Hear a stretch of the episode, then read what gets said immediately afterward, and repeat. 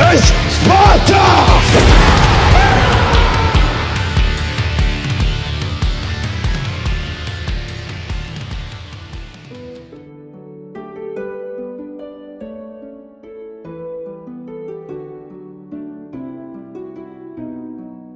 Meu nome é Coach. Os nomes são importantes, porque dizem muito sobre as pessoas. Já tive mais nomes do que alguém tem o direito de possuir. Meu primeiro mentor me chamava de Elir, porque eu era inteligente e sabia disso. Minha primeira amada de verdade me chamava de do leitor, porque gostava desse som. Já fui chamado de umbroso, dedo leve e seis cordas. Fui chamado de coach, o sem sangue, coach, o arcano e coach, o matador do rei.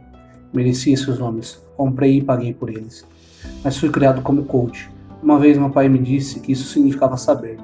Fui chamado de muitas outras coisas, é claro. Grosseiras na maioria, embora pouquíssimas não tenham sido merecidas. Já resgatei princesas de reis adormecidos em sepulcros. Incendiei a cidade de Trebro. Passei a noite com a Floriana e saí com a minha sanidade e minha vida. Fui expulso da universidade com menos idade do que a maioria das pessoas consegue ingressar nela. Caminhei à luz do luar por trilhas de que outros temem falar durante o dia Conversei com os deuses, amei mulheres e escrevi canções que fazem os menestréis chorar. Você já deve ter ouvido falar de mim.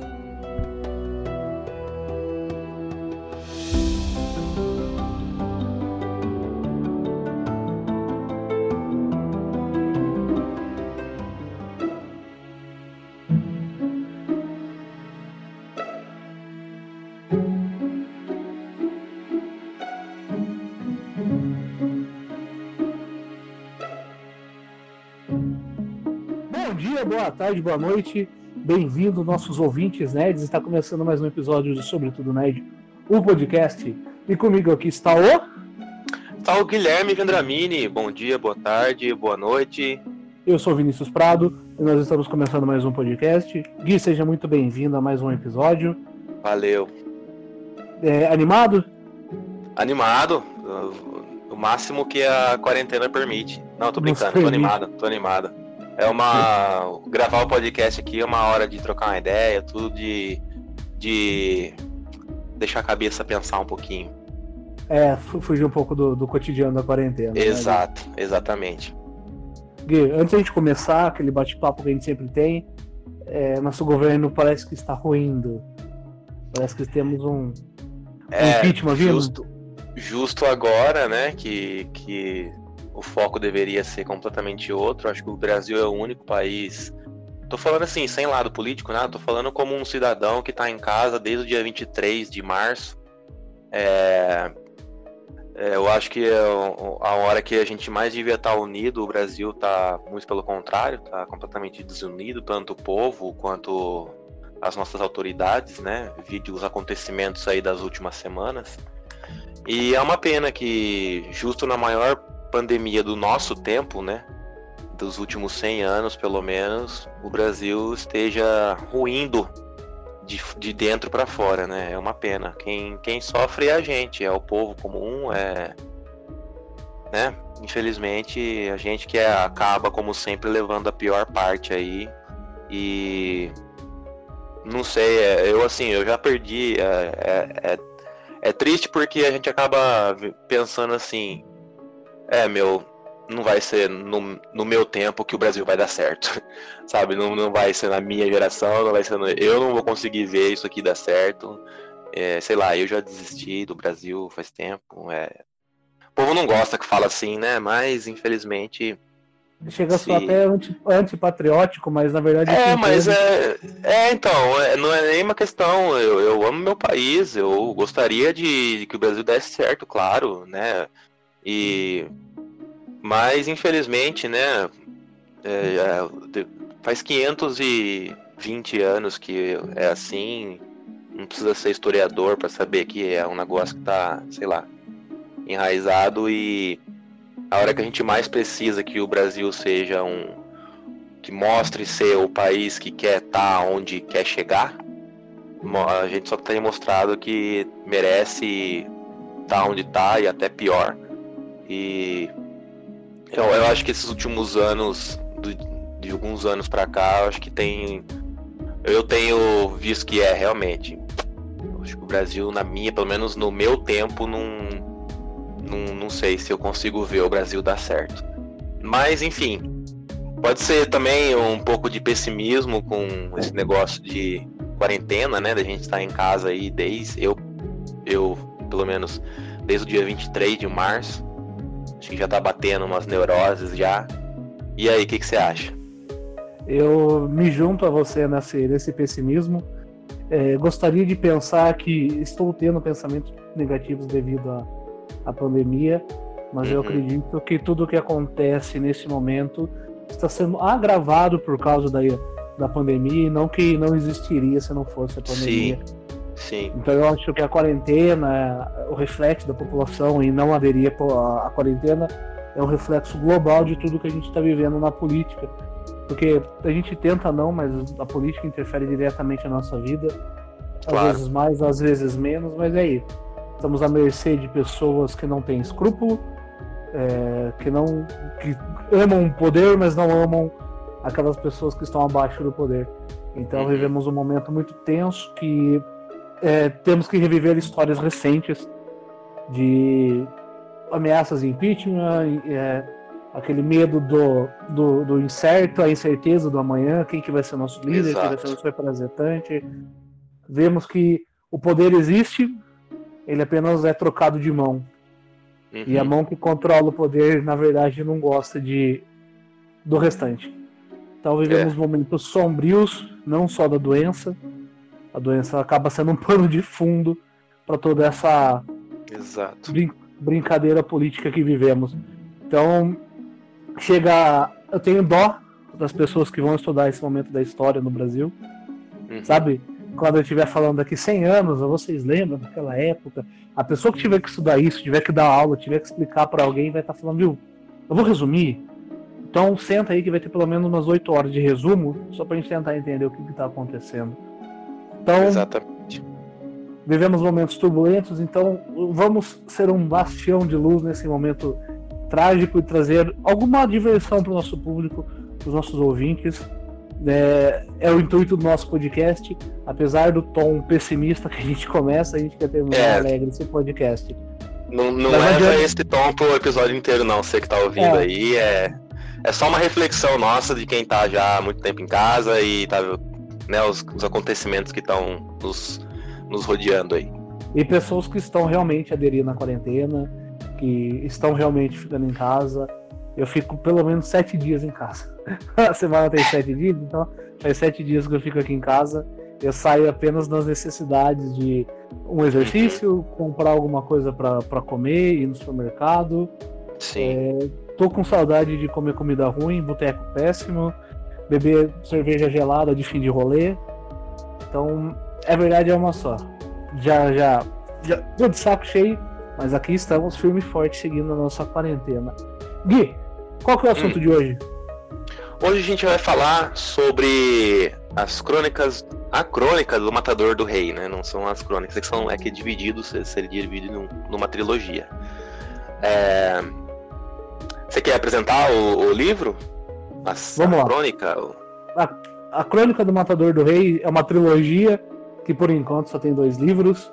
É, é. O terceiro livro é, é, lenda, é igual o Guilherme falou. Talvez não seja no nosso tempo que saia. É, é verdade. Infelizmente então, também. Temos a esperança que vá sair, igual temos a esperança no Brasil melhor. Mas é uma, teoricamente é uma trilogia, mas vamos falar aqui dos dois primeiros livros que é uma das obras que mais impactou na nossa vida. Concorda, Gui? Concordo, concordo. Eu acho que depois dos autores clássicos, assim, eu acho que é a que mais me. A dos autores clássicos que eu falo, né? É, do, é de Tolkien, né?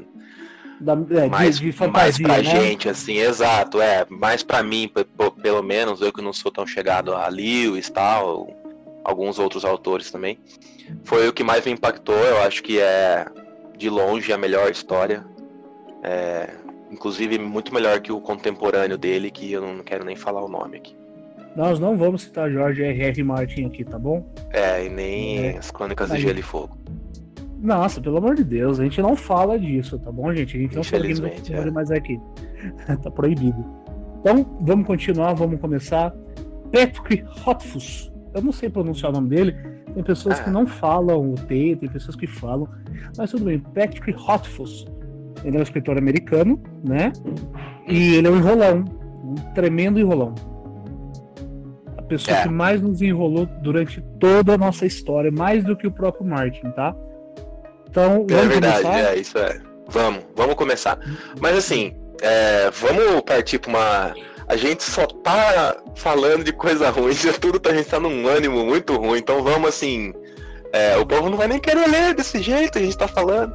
Tudo bem, é uma trilogia de dois ainda? É. Mas, gente, ó, é uma indicação super bacana. Acho que quem ainda não leu, vale muito a pena ler. E vamos lá. É, vamos lá, vamos, vamos tentar se eu estivesse vendendo esse, essa trilogia para alguém, eu já não. Não, é, seja. Não, não, é. Mas vamos lá, vamos tentar vender. Então, para a gente tentar entender um pouco sobre. O ideal é você terminar o podcast, ir lá comprar esses livros, ler esses livros, dar um jeito de comprar. Aqui no Brasil ele é distribuído pela editora Sextante. O primeiro livro foi lançado mais ou menos lá em 2006, né, Gui? Não, 2006 não.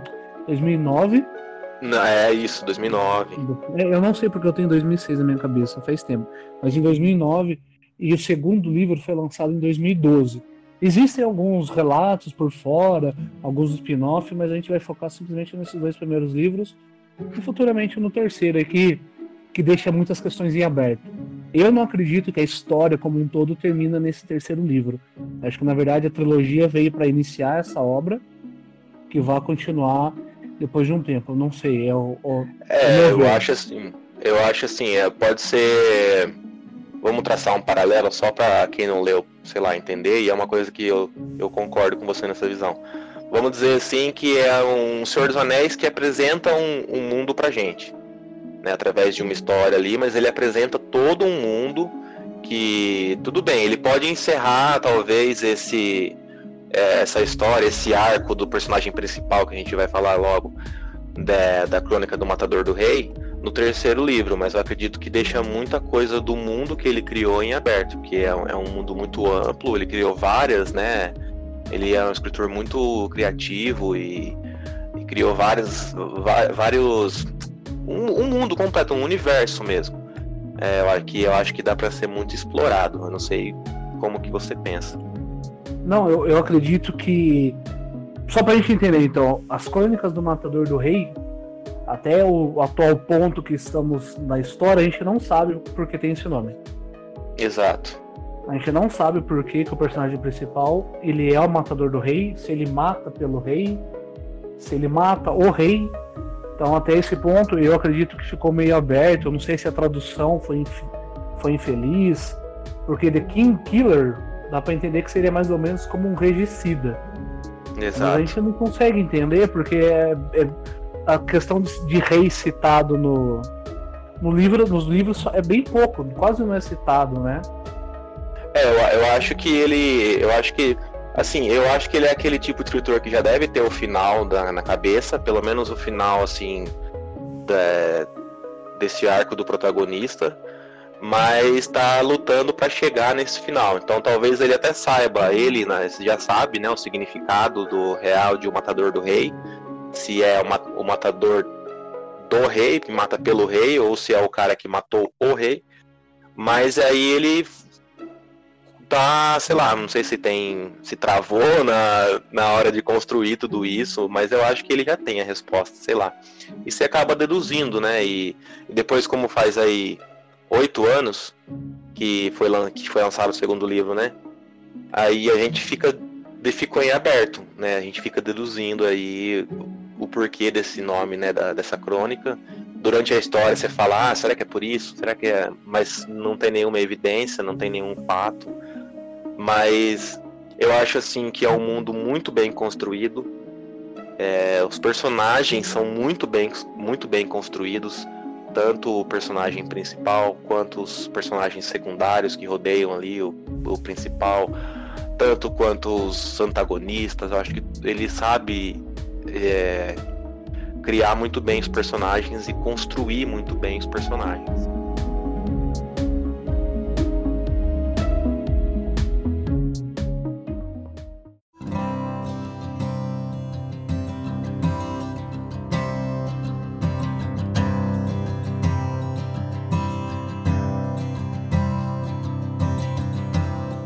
Então, o Gui falou já dos personagens cativantes, personagens que foram muito bem construídos. Então, para a gente determinar o rumo dessa história, não tem como a gente começar a falar sem explicar como a história começa e como a história se passa. A história é dividida em dois momentos, é, tanto que o primeiro livro é chamado Dia 1, então serão três dias em que nós vamos passar por essa história que começa desde a infância do, do personagem principal e a gente espera que se conclua lá no terceiro livro até a gente entender onde ele chega para começar o livro. Então vamos lá, só para a gente tentar entender esse contexto para a gente poder te explicar. O coach, vamos chamar de coach, apesar de ele ter vários nomes, Covolt, é, o arcanista, vamos chamar de coach para a gente então manter uma linha de raciocínio. A gente é apresentado ao coach como o dono de uma hospedaria, chamado Marco do Percurso. Então a gente sabe que ele é dono de uma hospedaria, de um barzinho, numa cidade afastada onde mora poucas pessoas, uma cidade então de interior, bem interiorzão mesmo, onde as pessoas são cheias de, de medo, de contos. Então vamos pensar na cidade interior. E nessa cidade chega uma pessoa muito famosa chamada cronista, uma pessoa responsável então por contar a história de várias pessoas.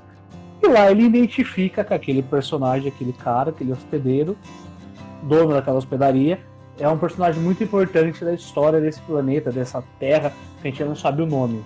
Né? Cercado de, de mitos, né? É, isso é o mais importante. Até onde a gente sabe, a história é muito cheia de mitos e, e tem a realidade. Então o dia 1 um começa, mais ou menos, né? A história começa a se desenvolver, quando o coach começa a contar a história pro cronista. Né? Então ele começa desde a infância dele, contando como ele era com a família dele. É, então, para a gente tentar entender, esse mundo é repleto de. É como se fosse um mundo. Como a gente vai falar, Idade Média, né, Gui? Exato. É um mundo, então, ainda a gente tem carroça, a gente não tem tecnologia nesse mundo. Só que a magia que existe nesse mundo, uma parte é lenda e uma outra parte é aprendida na, na famosa universidade. É como se fosse uma Hogwarts. Só que não é uma Hogwarts boazinha, não. É uma escola, é uma, é uma universidade onde pessoas passam anos para entrar, passam anos lá dentro e vão ganhando fama e, e, como que a gente pode falar esse patamar que elas se desenvolvem dentro da, da universidade? É, é então, e agora? Fugiu a palavra que eu queria usar. Eles vão ganhando patamares dentro dessa universidade. Isso, isso. Mas antes de chegar nessa universidade onde o coach começa realmente a desenvolver, tem toda uma história para trás que a gente é apresentado a vários personagens e é apresentado também a um momento chave onde a história se divide. Exato. Esse, esse momento chave é o que define o rumo da história dali para frente. E é esse ponto que eu queria conversar com você, Gui. Esse ponto, hum. esses dias eu estava vendo uma discussão num grupo do Facebook que hum. me levantou essa história tinha tudo para ter a jornada do herói. Uhum. Onde o herói tem um evento traumático, onde ele decide fazer a sua, sua vingança, ele decide treinar, se erguer e então viver apenas para cumprir o seu a sua sede de vingança, a jornada do herói, a pessoa que veio para purificar, aquele personagem que veio para ser um exemplo, levantar a sua espada contra o mal. E uhum. o Rothfuss foge, foge um pouco dessa narrativa tanto que em três livros a gente não sabe ainda quem que realmente é o coach, né? Ele, tem, ele é conhecido por vários nomes, ele é conhecido por várias lendas, mas de fato mesmo a gente não sabe quem que é ele ao longo dessa história. A gente não sabe exatamente é, se tudo que ele conta, tudo, tudo que contam dele é verdade. O que, que você tem para me dizer? Exato, eu concordo. Eu acho que é uma, sei lá, do posso dizer assim, não sei se existe isso. É, mas é, é, é bem isso mesmo. E, e, vamos dizer que é usado de forma não muito convencional, né? não igual a gente está acostumado a ver por aí. E a construção é igual, né? sendo repetitivo, mas a construção do personagem do livro, personagem principal do coach, é, é um personagem que você é, pega muito, muito rápido é, você saber é, quem ele é de verdade, quem ele tá, tá, tá dando né, quais histórias ele tem pra contar, o que ele, na verdade, qual é a atenção dele, é, no final de tudo, né, porque no começo a gente tem a intenção dele ali, é, mas depois assim, e tudo o que se conhece, que no começo ele já fala a gente como um, uma, uma pessoa assim, vamos dizer, mitológica, vamos dizer assim, famosa naquele tempo por várias histórias super é, envoltas de magia e de né, essas coisas assim. E, e é legal que assim, falando de narrativa, é, tem, né, ele, ele vai contando a história pro, pro cronista, então ele vai narrando a história. E nesses momentos é, a gente é, é, escrito em primeira pessoa, quando ele está narrando a história, porque ele está contando para o cronista. Então o narrador é como se, o leitor é como se fosse o cronista. E nos momentos em que se passa ali no, no, nos dias atuais, vamos dizer assim, né, aí é, é escrito em terceira pessoa, então fica bem dividido, né, a hora que está sendo contada a história, é, ele está passando a crônica para o cronista que está escrevendo a história da vida dele, e a hora que, que e os, o primeiro, o segundo e o terceiro dia em si, né? Porque o primeiro, o segundo e o terceiro dia é, são os dias que se passam hoje em dia. O resto da história é ele contando a história da vida dele. E, e nessa de contar a história, ele acaba contando algumas das, dos mitos né, que são envolvidos ali é, e, a, e, a, forma real que eles aconteceram, né? Que nem sempre é tão fantástico quanto é contado por aí. E isso é bem bacana também, vai vai ensinando pra gente, vai mostrando pra gente um pouco, pra gente conhecer um pouco mais o, o coach. E, e, o coach, ele na quando ele chega, quando ele é apresentado pra gente na, na taberna dele, nessa hospedaria, ele é um simples dono de uma hospedaria uma pessoa simples que não tem esse toda essa lenda que gira em torno dele. Mas ao longo da história que ele vai sendo contada, então a gente vive todo um como a gente pode falar, um flashback do passado, através Exato. do coach contando a história para o cronista, mas em alguns momentos também essa história é interrompida e eles contam o presente. Então, o que eu quis dizer lá, quando eu quis dizer que para a gente chegar como o coach se tra transformou naquele dono da hospedaria, a gente tem que tentar entender toda essa história que aconteceu. Ele concluiu o objetivo dele? Ele ou ele realmente desistiu do objetivo dele?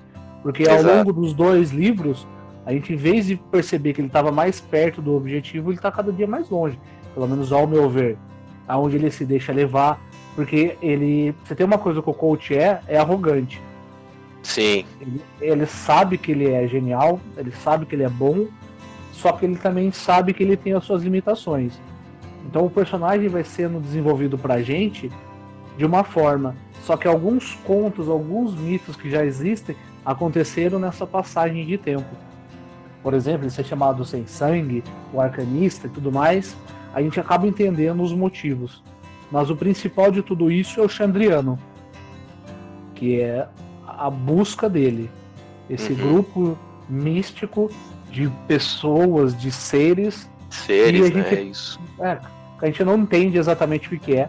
A mitologia que existe sobre a religião desse mundo é sensacional. Exato, o é, exatamente. O jeito, o jeito que é contada a história dessa mitologia, é, você fala, meu, o cara tomou um tempo e um cuidado tão tão especial para criar a mitologia, para criar os contos da mitologia, como foi criado, os motivos disso ter sido criado, e você consegue ainda pegar e fazer uma analogia, por exemplo, com o cristianismo, com os próprios templários. Então, é, o Rothfuss não, não, não foi descuidado nesse ponto. Ele criou uma trama muito bem envolta. Claro que você está lendo, você fala assim, meu, mas isso aconteceu de verdade ou não aconteceu? Porque Exatamente. Você fala, isso poder. Eu, eu não sei mais o que, que eu tô lendo. Eu não sei mais se é fantasia, se é realidade. Porque o jeito que ele te coloca dentro da história, você se vê deslizando pela história, e não simplesmente como se você estivesse lendo. Aos poucos as palavras se perdem e se tornam uma grande imagem de você acompanhando a jornada do coach dentro do, desse universo tão lindo que a gente está apresentando para vocês. Uhum. Mas eu fico ressabiado em saber que, após oito anos da conclusão do segundo livro, nós não temos previsão do lançamento do terceiro. E isso é um pouco. Como que eu posso falar, Via? É, frustrante, né? É, desanimador, frustrante, você quer. Porque assim, é, já ficou bem claro, sem a gente precisar dar um spoiler, que assim, é, a gente quer saber como que aquele coach que, que ele começa contando a história da vida dele chegou a ser aquele coach da hospedaria. Né? Como que ele é esse cara? O que aconteceu para ele estar tá aqui? Isso aqui, a hospedaria é, é, o, é o que ele se conformou a ser ou o que ele chegou depois de todos os objetivos que ele tinha na vida, que ele conseguiu, ele se tornou aquilo naturalmente, sabe? Falou, bom, já fiz tudo que eu precisava, agora eu vou ficar de boa. Ou se não é, realmente, eu não vou conseguir nada que eu queria, então vou ficar de boa. E você quer chegar nisso logo, né? E é claro que assim, é, que nem, não são livros pequenos, são livros grandes. Tá? O segundo livro é bem grande, é bem grande. O primeiro já é grande, mas o segundo também. Mas é uma leitura que acaba se passando rápido. Primeiro porque tem essas idas e vindas, né, nas, entre o que é lembrança e o que está acontecendo ali, nos, no, enquanto, eles não, não tá, enquanto ele não está contando a história dele, né, é, é, bacana. Aí você vai também, nisso você tem informações importantes sobre o que, é, você consegue montar o, o coach, né, eu acho que essas, essas pausas que, que, que eles fazem, é, tem informações importantes para o leitor do, do, de como que foi o destino dele, né? Às vezes ele, ele é um cara que ele é muito pensativo, né? Aí essa negócio de contar a história da vida dele deixa ele muito nostálgico tal, e ele vai revelando ali algumas coisas, né? É, que a gente vai pegando ali e montando esse personagem. Então não ter essa conclusão desse, que nem a gente tá focando, lógico, no coach, mas é igual eu falei, os personagens secundários são tão bem construídos quanto o principal. É, tem personagens. Tem personagens. A Dena é muito bem construída. É, então, é, e a gente não sabe se odeia ou se gosta. Ela é uma personagem que ela é muito ambígua, né? Você não sabe se ela tá só se aproveitando. É... Mas ela também tem aí o background dela. Todos os personagens têm esse background construído, né? Você consegue entender de onde que eles vêm. Você não consegue saber para onde que eles vão, mas você consegue construir o personagem na sua cabeça sem ser só um ali que é um, um apoio do protagonista, sabe? Uma escada pro protagonista, sabe? Alguém que só para preencher página, só para encher linguiça. Todos os personagens secundários e os de maior e menor importância, ele perdeu um. Perdeu não, investiu um tempo de construir ali um. para dar mais realidade né, a esse universo. Por isso que eu digo que seria muito bem explorável fora da história do coach, porque o universo já existia antes do coach, muito ricamente, aliás. Teve o período dele nesse mundo e pode muito bem, como, né, imaginando assim, como um universo, depois dele, depois que ele morrer. Então eu acho que seria muito bem aproveitável, né? Ele construiu, igual você falou, paralelos de religião, de política, de comportamento social, né? De, de, de visões na sociedade, tudo, igual é, como, como se fosse um universo assim, muito explorável mesmo. Ah, esse ponto que a gente está falando é, chega a ser quase impossível não comparar com as Crônicas de Gelo e Fogo, que o Martin realmente conseguiu criar religião, política, costume, é, interação social, postura social, Exato. as classes dentro do, desse universo. Só que o, a diferença dos dois é que o Martin ganhou notoriedade ali através do, da série, né? E pronto. Já. Oi. O, não, não, tá, pronto assim, pronto. Cheguei nesse ponto. Não vou ah, tá. mais pronto. pronto, chegou aí, acabou aí. Daí a gente entra nessa contrapartida que este livro, esses livros são tão grandes quanto dois livros são é, é grande tão quanto seis livros, cinco livros já escritos do Martin, ao meu ver. Já que eu também não, acho.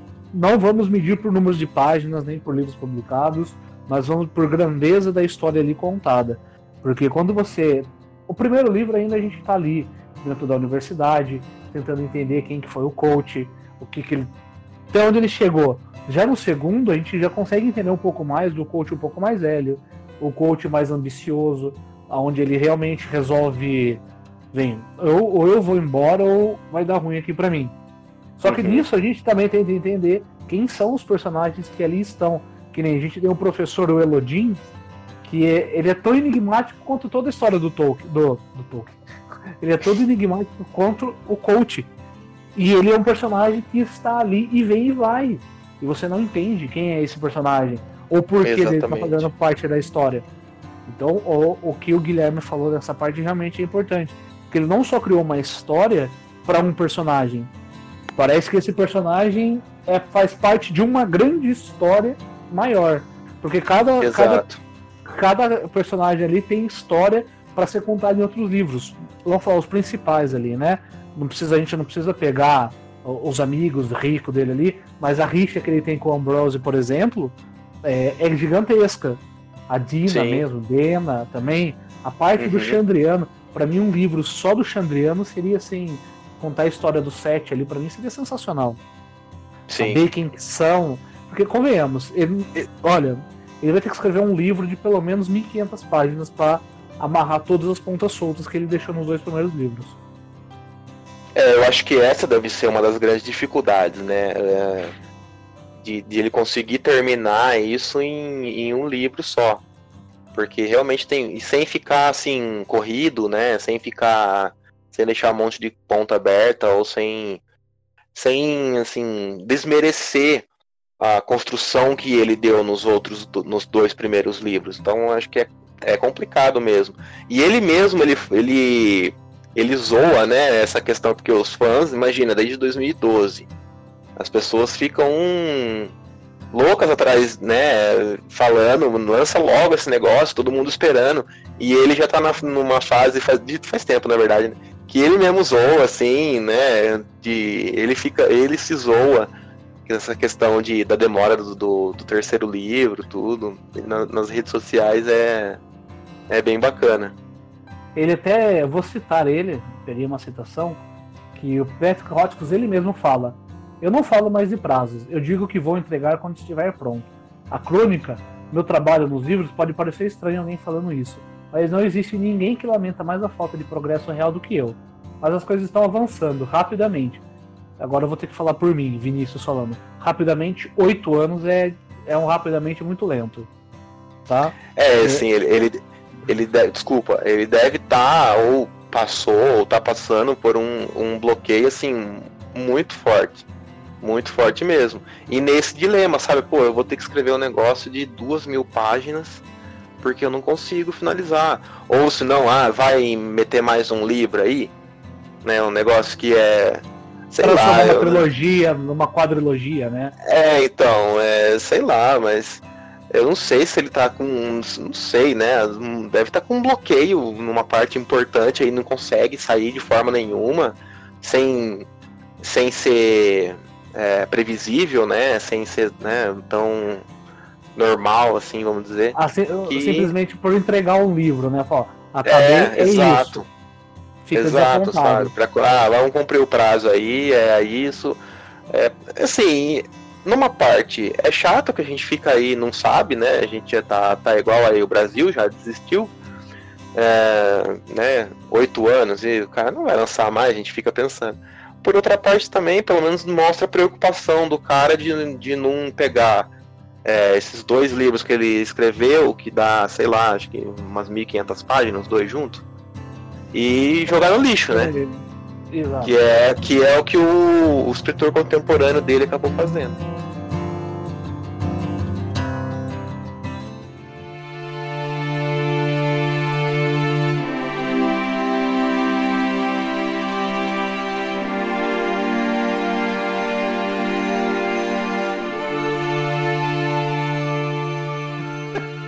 Foi que pegou a própria obra e jogou fora, descartou. Concordo Exato, com o é. Eu concordo, mas eu preciso fazer uma ressalva. Hum. Isso também, o caso dele demorar esses oito anos, apesar de ter todo esse cuidado em não entregar uma coisa que não condiz com a realidade dos dois primeiros livros, só que também é um desrespeito com os fãs. Porque eu tenho certeza que, não vou falar todos, né? Porque tem meio, por exemplo, independente do que eu meto o pau nele, se o livro sair amanhã eu vou comprar. Mas tem pessoas que, que muito realmente largaram. Largaram. Não tem mais os livros, não fazem questão mais de continuar, porque a, a obra às vezes não foi tão impactante, às vezes procurando, vamos lá, procurando conteúdos aqui pra gente trazer para falar para vocês, eu vi muitas pessoas falando que o começo do livro chegou a ser desapontante para elas e as pessoas só continuaram é, por persistência de, dos outros. Então, pessoas uhum. que não tiveram outros influenciando desistiram na obra. Aqueles que chegaram no final do segundo livro, mas esperam faz oito anos, pode ter certeza que alguns não vão ler. Ou seja, ele perdeu o mercado, ele perdeu um público grande ali pelo simples descaso. Não, não vou chamar de descaso porque quem sou eu para desmerecer serviço para os outros mas chega a ser uma. Não tem outra palavra, é um descaso com os fãs. Já que ele é. se comprometeu. Porque quando ele lançou lá o primeiro livro, o segundo, ele tava lá no auge, ele fez promessa, ele falou, vou lançar um livro por ano. Já, então já era pra gente ter oito livros lançados. E ele não conseguiu Sim. cumprir essa rotina dele, o que nos deixa. Ele é professor hoje, ele continua dando aula, reza lendas que já está vendido direitos autorais para séries, para games, para filmes, mas isso eu já ouvi faz mais ou menos dois anos. E isso é, faz um tempinho saiu, já, né? Até agora. Não, não saiu de lugar nenhum, tá parado. Então é, é um livro, um baita de um potencial que ele tinha em mãos, comercialmente falando, é, da, no ramo de fantasia. Eu, como um leitor de mais de 20 anos, nunca li nada igual. Tanto que a gente poderia ter falado de outros livros, a gente falou primeiro do Bernard Cornwell, que é uma grande referência. Voltamos uhum. lá atrás no terceiro episódio nosso, onde a gente falou de O Senhor dos Anéis, falando dos filmes, mas os livros é tão importante pra gente quanto os filmes. E a gente tá falando desse cara, a gente tem outras pessoas, a gente poderia estar falando de Harry Potter nesse momento. Que é tão Exato. importante, para mim é tão importante quanto o Senhor dos Anéis. Mas não, estamos realmente. Porque a obra tem conteúdo, a obra tem potencial, mas tem um autor por trás que, sei lá, não faz por merecer todo esse apreço que a gente tem pela obra dele. É, e você sabe, assim, você falou de Harry Potter, eu ia até citar também. É, é, esses autores aí contemporâneos, como o Martin, como o Patrick Rothfuss, esses caras que não conseguem terminar a própria obra, só, só me fazem admirar mais a J.K. Rowling, por exemplo. Que ela também construiu um puto universo, é, conseguiu dar começo, meio e fim com muita qualidade na história inteira, conseguiu dar o final. É, tudo se encaixa, sabe? Eu acho que assim me faz dar mais valor ainda a, a, escritoras como, como ela, né, que conseguiram terminar, assim, não é, foi um trabalho. E ela lançava o que? Os livros saíam, você que acompanhou melhor. Todo ano saía, não é? Olha, depois que se tornou um sucesso, porque o primeiro livro é de 97. A gente tem o primeiro filme em 2001. Sim, vamos falar praticamente até a conclusão da saga, que foi 2004, 2005 ou 2006, que seja. Ela lançou praticamente um livro por ano, onde é, ela então, se comprometeu. Foi, foi, praticamente ali um por ano. Tudo bem, ah, falando assim de volume, são livros menores, principalmente os três primeiros? São, são livros menores. Né? Mas a Mas mesmo assim, é maior. Exato, a, a, no, no Cálice já começa a ser um, um, livros maiores, aí a Ordem é um livro maior também, mas assim, é, é, eu digo também não só por volume de, de livro, eu, eu, digo por qualidade de história, por criar um negócio também é, uma completamente assim, né? da cabeça dela, uma mitologia, e também vários personagens, e construir bem vários personagens, é, eu acho que me faz dar mais valor ainda. E realmente, voltando aqui pro Patrick Rothfuss, eu, ele realmente deve ter perdido muita gente. Muita gente abandonou. É, muita gente acho que passou, sabe? Ah, pra, pra, mim passou já. Tipo, perdeu a vontade, né? Perdeu ali a identificação com a história, né? Não... Eu também, se lançar, eu também compro amanhã. Se lançar amanhã, eu já tô comprando a pré-estreia. Mas eu acho que assim, lançando um outro, os outros dois ficam em evidência. Então ele também ganha um pouco de diretor tal, mas é, é complicado mesmo, né? Gente que tá lá acompanhando desde 2009, né? Lançamento do primeiro, enfim. Vamos, pe vamos pegar internacionalmente, internacionalmente, falando desde 2007. 2007, então, tem o cara que foi lá em 2007, comprou, né, e, e leu, e esperou o segundo, e tá lá esperando, e, enfim, é... Muita gente realmente deve ter desistido mesmo já. convenhamos que 2007 até agora, uma pessoa já cresceu, já tem seus 13 anos já praticamente, já Sim. tem opinião, e o cara, meu, ele, sabe, isso que me deixa assim nessa, me remoendo nesse ódio interno meu, porque ele poderia ter muito bem, é, vamos lá, lançado um livro, caso fosse necessário, fazer umas correções em outros livros, em spin-offs e tudo mais, mas não tem aberto mão de um público que provavelmente já desencanou da história, que já, já amadureceu, um público que já ficou mais velho, um público que se empolgou no lançamento. Foi igual você disse. Ele vai ganhar público com o lançamento do terceiro? Vai. Mas a galera que estava lá desde o começo fiel não vai estar tá lá. Talvez ele ganhe notoriedade quando tiver série, tiver filme, o que eu espero realmente que se torne realidade. Mas é, ele vai ter sempre. É igual o Marte, igual a gente falou, os ventos do norte. Vai ser sempre uma, uma, uma ferida na, no currículo dele, na, no histórico dele, né? É, Essa e virou folclore, né? Sim, virou piada, acaba virando piada na é. internet. E hoje isso é desmerecedor para a obra. Porque a gente que leu e chegou até aqui, a gente sabe o quão forte a história é. Uhum. E daí virar piada. Eu, lá no grupo do Facebook, é, o pessoal fala assim: sempre que alguém pergunta quando que vai ser o terceiro livro, zero o contador e começa a contar de novo os livros. então, praticamente todo dia tem uma postagem, viu? Nossa, acabei de ler, tô super empolgado. Quando sai o terceiro? Pum, zerou, ele paga tudo com a borracha e começa de novo a escrever. então a gente tem um problema aí de uma obra imensa, com um poder gigantesco, que tem uma pessoa por trás que se deixou levar pelo próprio ego, vamos lá, eu acredito eu. Que ele se tornou maior do que a própria obra, a gente já falou sobre isso nos episódios passados. Uhum. Você tem aqui, o que você acha disso? É, então, é, eu acho que assim, talvez ele poderia, você chegou a falar mais ou menos isso, ele poderia finalizar a crônica, por exemplo, e os pontos que ficariam em aberto, é, como é um universo que ele construiu tudo, meu, lança nos spin-offs, sabe? Ah, é. Falando assim como leitor, pô, o cara. Algumas coisas ele deixou em aberto, eu vou ter que comprar outros livros. Ah, mas sei lá, pelo menos você vai, você vai ampliando o, o universo que você criou. Falando financeiramente, assim, você vai é, prendendo as pessoas com você, né? Você vai tendo ali mais mercado para outros livros, as pessoas, as pessoas vão tendo que comprar, consumir mais obras suas para e você consegue, acho que daí passar melhor, né? Sem ter a obrigação assim de ser, não, tem que ser um, dois, três livros. Vai, né? Você consegue passar melhor uh, tudo que você tem, de tudo que você imaginou, tudo que você criou e dividindo, daí você também consegue dividir, né? Você vai é, é, difícil não ficar citando Tolkien, né? Tudo bem que o, o resto é tudo póstumo, mas sabe, a gente tem depois várias histórias divididas ali, de várias épocas diferentes tal. Tem vários livros depois, né? Livros póstumos depois de lançamentos mais recentes tal. Eu acho que é mais ou menos isso. E é isso que eu queria falar. Os livros póstumos do Tolkien foram todos editados, juntados pelo filho dele, pelo Christopher, que também recentemente partiu. Então provavelmente a gente não vai ter mais nada recente de lançado do Tolkien. Acho que o que o Christopher pôde fazer, ele fez com muito. com muito. Com muita honra e muito respeito à memória do pai dele. Sim. Mas, sim. mas ó, a questão do, do, do Hotfus, é, eu fico muito, muito, muito triste ver uma história dessa se perdendo. Lógico, os livros vão estar aí para sempre. Mas vai sempre faltar a conclusão dessa história.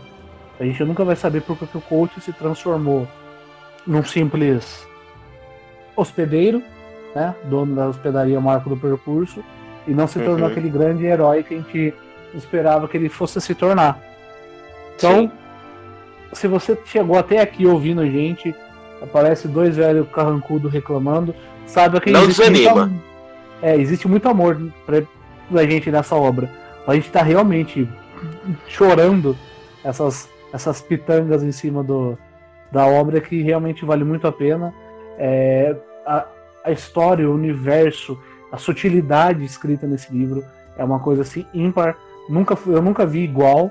Eu lembro que quando eu li esse livro e fui falar pro Guilherme, eu falei, Gui, esse cara vai ser um dos grandes nomes da, da fantasia moderna. De fato ele se tornou um dos grandes da mitologia, da fantasia, tanto que o Martin indica ele, ele tem, ele tá junto ali em grandes antologias com Neil Gaiman, com o próprio Martin, ele tá entre os grandes, só que falta ainda o, vamos chamar o profissionalismo nele para concluir suas obras. Eu não teria é, problema tem... nenhum ao longo desse tempo ter falado assim, ó, as crônicas mudaram, não é mais uma trilogia.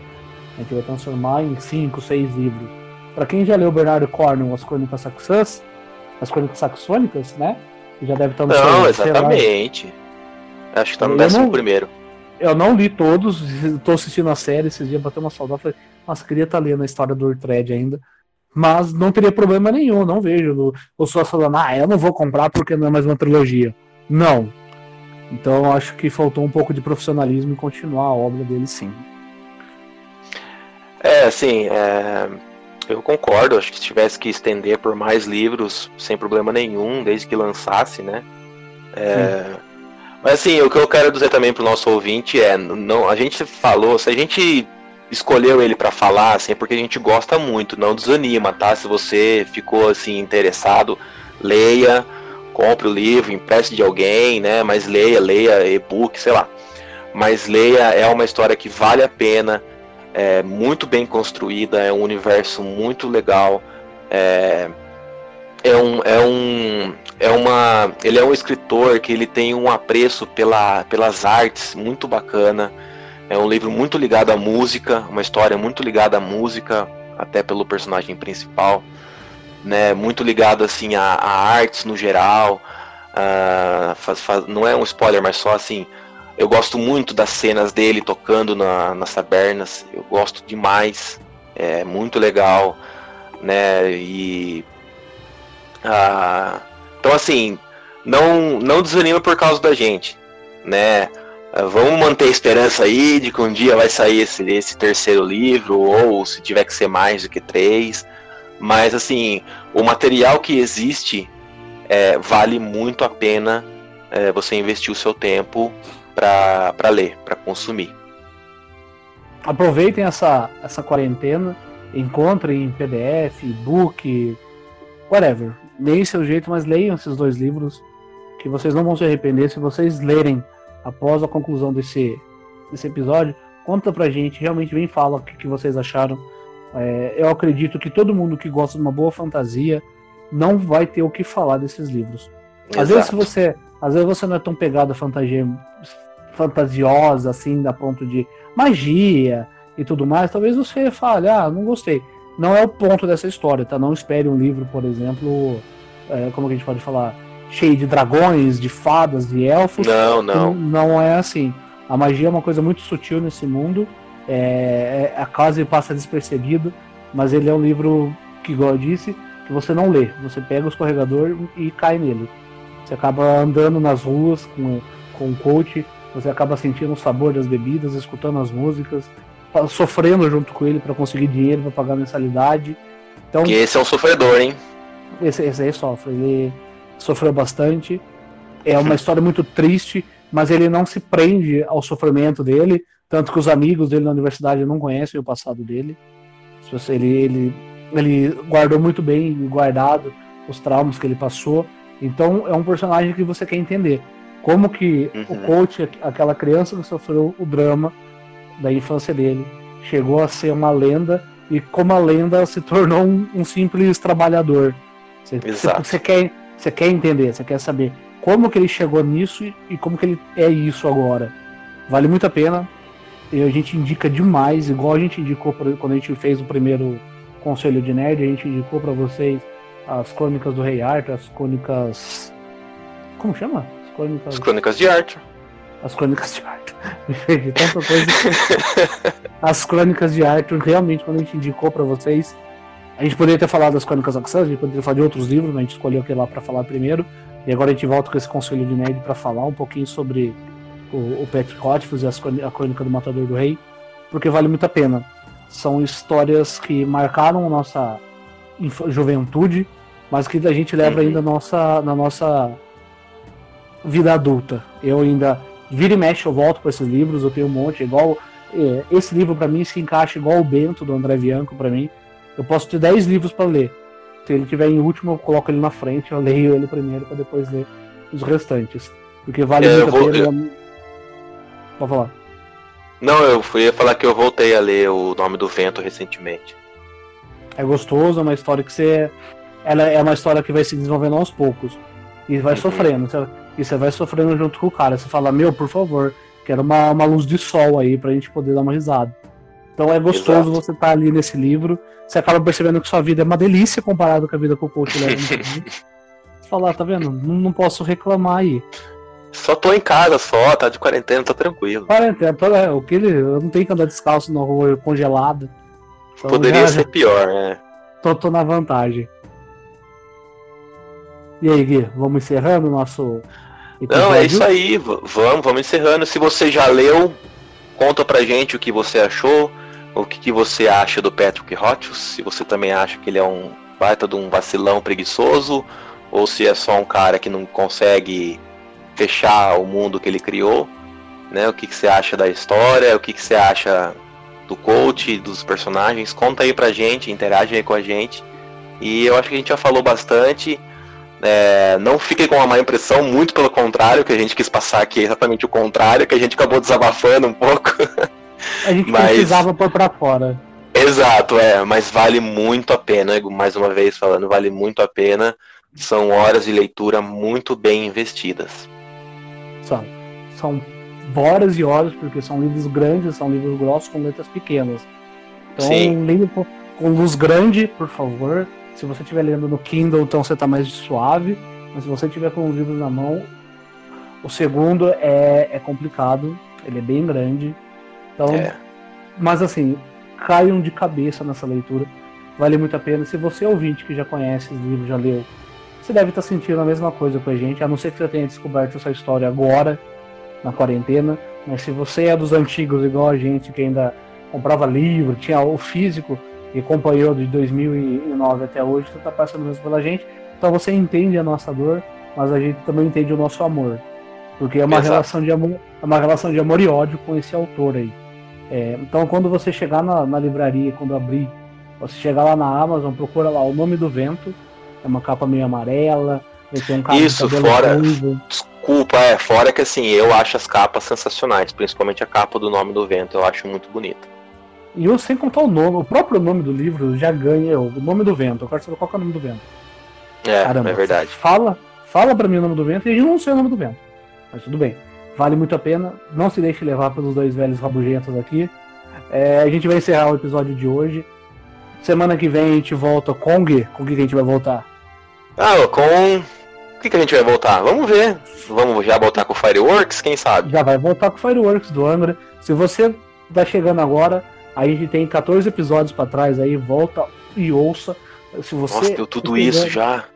Já, mano, a gente tá avançando. Tá aumentando cada dia mais nosso público. Estamos com, graças a Deus, atingindo alguns números aí.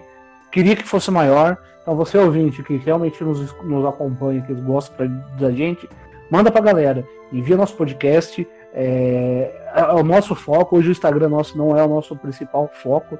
Nosso foco realmente é o podcast, que é o que a gente gosta, tá gostando de fazer.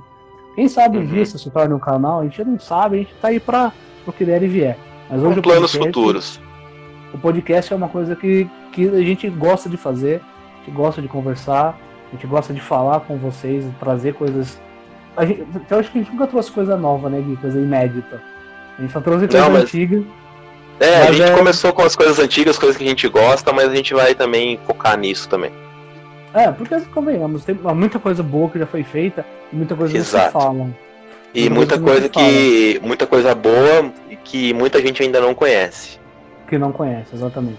Então a gente não vai ficar no, no mainstream, a gente gosta um pouco do underground também. Então acompanha a gente, escuta lá, a gente tem muito episódio, a gente fala de tudo, tem teoria da conspiração, tem indicação de série, indicação de livro, tem indicação de banda, a gente tá falando sobre o Angra, tá ficando cada dia mais legal as postagens sobre o Angra. O pessoal da tá banda, mesmo. às vezes, compartilha as coisas que a gente posta, isso também é muito legal. Muito tá bacana. Tá tendo, tá tendo o respaldo da banda. É, então, Exato. meu, esse dia até chegou pra gente indicação de uma banda que a gente tá falando aqui. Então, se você também é escritor, tá? A gente só, vamos lá. Se você é um escritor brasileiro que tem seu livro lá por cinco reais na Amazon como e-book, na Play Store e quer que seu livro seja divulgado, dá um toque pra gente, mano. Fala aí com a gente. A gente Isso. tá aí pra, pra divulgar, a gente quer que o mercado brasileiro cresça e a gente quer crescer junto com vocês. Chegou indicação de uma banda pra gente, o amigo da banda mandou. Eu achei muito legal o som dos caras, realmente é, é muito foda. Então, se a gente vai conversar com a banda, semana que vem a gente conversa, indica, põe aqui. A gente não vai falar o nome da banda porque a gente não sabe se a banda ainda quer que a gente fale. Exato, é. Vamos respeitar, falou, né? Aí. É, quem falou com a gente foi o amigo da banda, mas a gente já tá conversando lá. Então tem muita coisa legal para acontecer, tem quer fazer sobre escritores brasileiros também, que vale muito a pena. A, a, a literatura brasileira fantástica também é muito legal. Então fique com a gente. Vai lá, tem podcast, tem Instagram. O Instagram a gente fala mais sobre HQ, mas vai mudar, isso já é uma promessa. Mas é muita coisa boa. A gente já falou bastante sobre muita coisa aqui. Gui, Sim. diga seus, seus adeus. Vamos lá, eu queria mandar um beijo para Ana e para o Rodrigo, amigos de longa data. Eles escutaram o episódio do Holy Land, gostaram bastante. Eles também são muito fãs de Angra, gostam muito do Holy Land e gostaram bastante. Mandaram os parabéns aí pra gente. E com certeza aí acompanham os, os outros episódios também. Um beijo, galera. Até esse cara que eu, que eu mencionei que indicou a banda, ele chegou pelo podcast, pelo Holy Land, e o primeiro episódio do podcast que ele ouviu na vida dele foi a gente. Olha que legal, o cara conheceu o podcast com a gente. Com a gente. Então ele nunca tinha Bacana. ouvido. Legal, muito bom isso. É bom a gente saber que algumas portas estão se abrindo ainda em números menores, mas a gente vai abrir muitas portas ainda com o nosso podcast. Então a gente vai encerrando aqui. A mensagem de hoje é a mesma que a gente quer deixar dos, dos podcasts passados. Fiquem em casa. A gente ainda não sabe como será o nosso futuro. A realidade mudou. A quarentena continua. O Covid não é brincadeira e não vai embora tão cedo. As coisas mudaram. O passado que a gente conhecia não vai mais existir. E infelizmente a gente tem que que falar isso, não é pessimismo, é realidade. A gente perdeu a nossa liberdade, foi porque foi a nossa liberdade que nos trouxe até esse momento. Então daqui para frente a gente tem que se adaptar com álcool em gel no bolso, máscara no rosto, não abraçar, não apertar a mão. Então a realidade mudou. Mas o que não mudou foi estamos aqui, todo mundo pode se conversar, pode se comunicar. Precisamos estar mais unidos agora, mesmo não estando perto um do outro. Aí a gente continua Exato. como uma, uma grande comunidade vivente nesse planeta. Então, se você chegou até aqui ouvindo e achou legal a nossa mensagem, estamos aqui para tentar entreter vocês nesses momentos. Manda para alguém. Se você mandar para uma pessoa, vai mandar para outra, vai mandar para outra, e a gente vai criando essa corrente gigantesca de levar uma mensagem diferente, uma coisa uma coisa legal. Se você achou esse episódio meio, meio chato porque a gente falou das nossas, nossas mágoas, tem episódios legais lá para trás, tem coisa muito boa que a gente conversou, tem coisas. Que a gente tá de melhor humor, né? Isso, isso. Mas a gente, tudo que a gente tá falando é coisas que, não só por falar, é coisas que realmente a gente tá dentro do nosso coração. Coisas que a gente gosta, coisas que a gente realmente consome e coisas que a gente realmente ama. Então fiquem em Exatamente. casa aguentem mais um pouco, tudo isso vai passar e a gente vai poder um dia se reunir, quem sabe um dia um grande encontro dos ouvintes do Sobre Tudo Nerd. Se você achar que, que é legal, achar legal também que dá para criar um episódio de conselho, dá um ok pra gente, fala, ó, o episódio de conselho ia ser legal, o que, que você acha aqui? Te responder umas cinco perguntas aí. Não, não posso garantir a qualidade dos conselhos, mas vamos fazer, ué. Ah, eu sou um homem vivido, experiente. Uhum, é verdade, isso é verdade. Cheio, cheio de história para contar, então experiência uhum. aqui não vai faltar. Então fiquem com Deus, muito obrigado pela atenção de todos vocês. A gente retorna logo logo com mais um episódio sobre o Angra e também sobre mais coisas que a gente gosta. Gui, eu pensei numa coisa também, a gente faz um podcast ah. só de bate-papo, só bate-papo. Legal, sem, legal sem também. Tema. Sem tema, chama, sim, bacana. É, a gente chama mais uma pessoa aí, ou senão a gente joga temas aleatórios, tipo uma palavra de sim. tema sabe? Daí falando. Sim, acho bacana. Aí, só, só para me despedir aqui, falando de chamar a pessoa aí, queria mandar um abraço aí para um cara chamado Paulo. Se, se ele estiver por aí ouvindo em, em algum lugar aí, um, um grande abraço. Apesar de não poder abraçar, um abraço, tá? Obrigado pela, pela companhia, viu, Paulo? Queremos é. você aqui. Já falamos em outros episódios. Você é sempre muito bem-vindo aqui, mas você tem que querer estar aqui com a gente também, viu? Exato. Não adianta só, só a gente falar. Seja bem-vindo quando você quiser. Aos outros participantes, outros amigos nossos que já foram convidados que também querem participar, dá um toque aí pra gente que a gente cria um episódio aí pra gente falar sobre o que vocês acharem legal. Fiquem em casa, fiquem com Deus, não saiam pra rua sem necessidade, não é hora de fazer festa clandestina, não é hora de fazer churrasco pra juntar a galera, é hora de ficar em casa, fazer maratona Netflix e escutar o podcast, que estamos aqui para nos entreter e entreter vocês. Um grande abraço e até mais. Gui, obrigado. Valeu, galera. Vou lá jogar meu Uno agora. um abraço, irmão.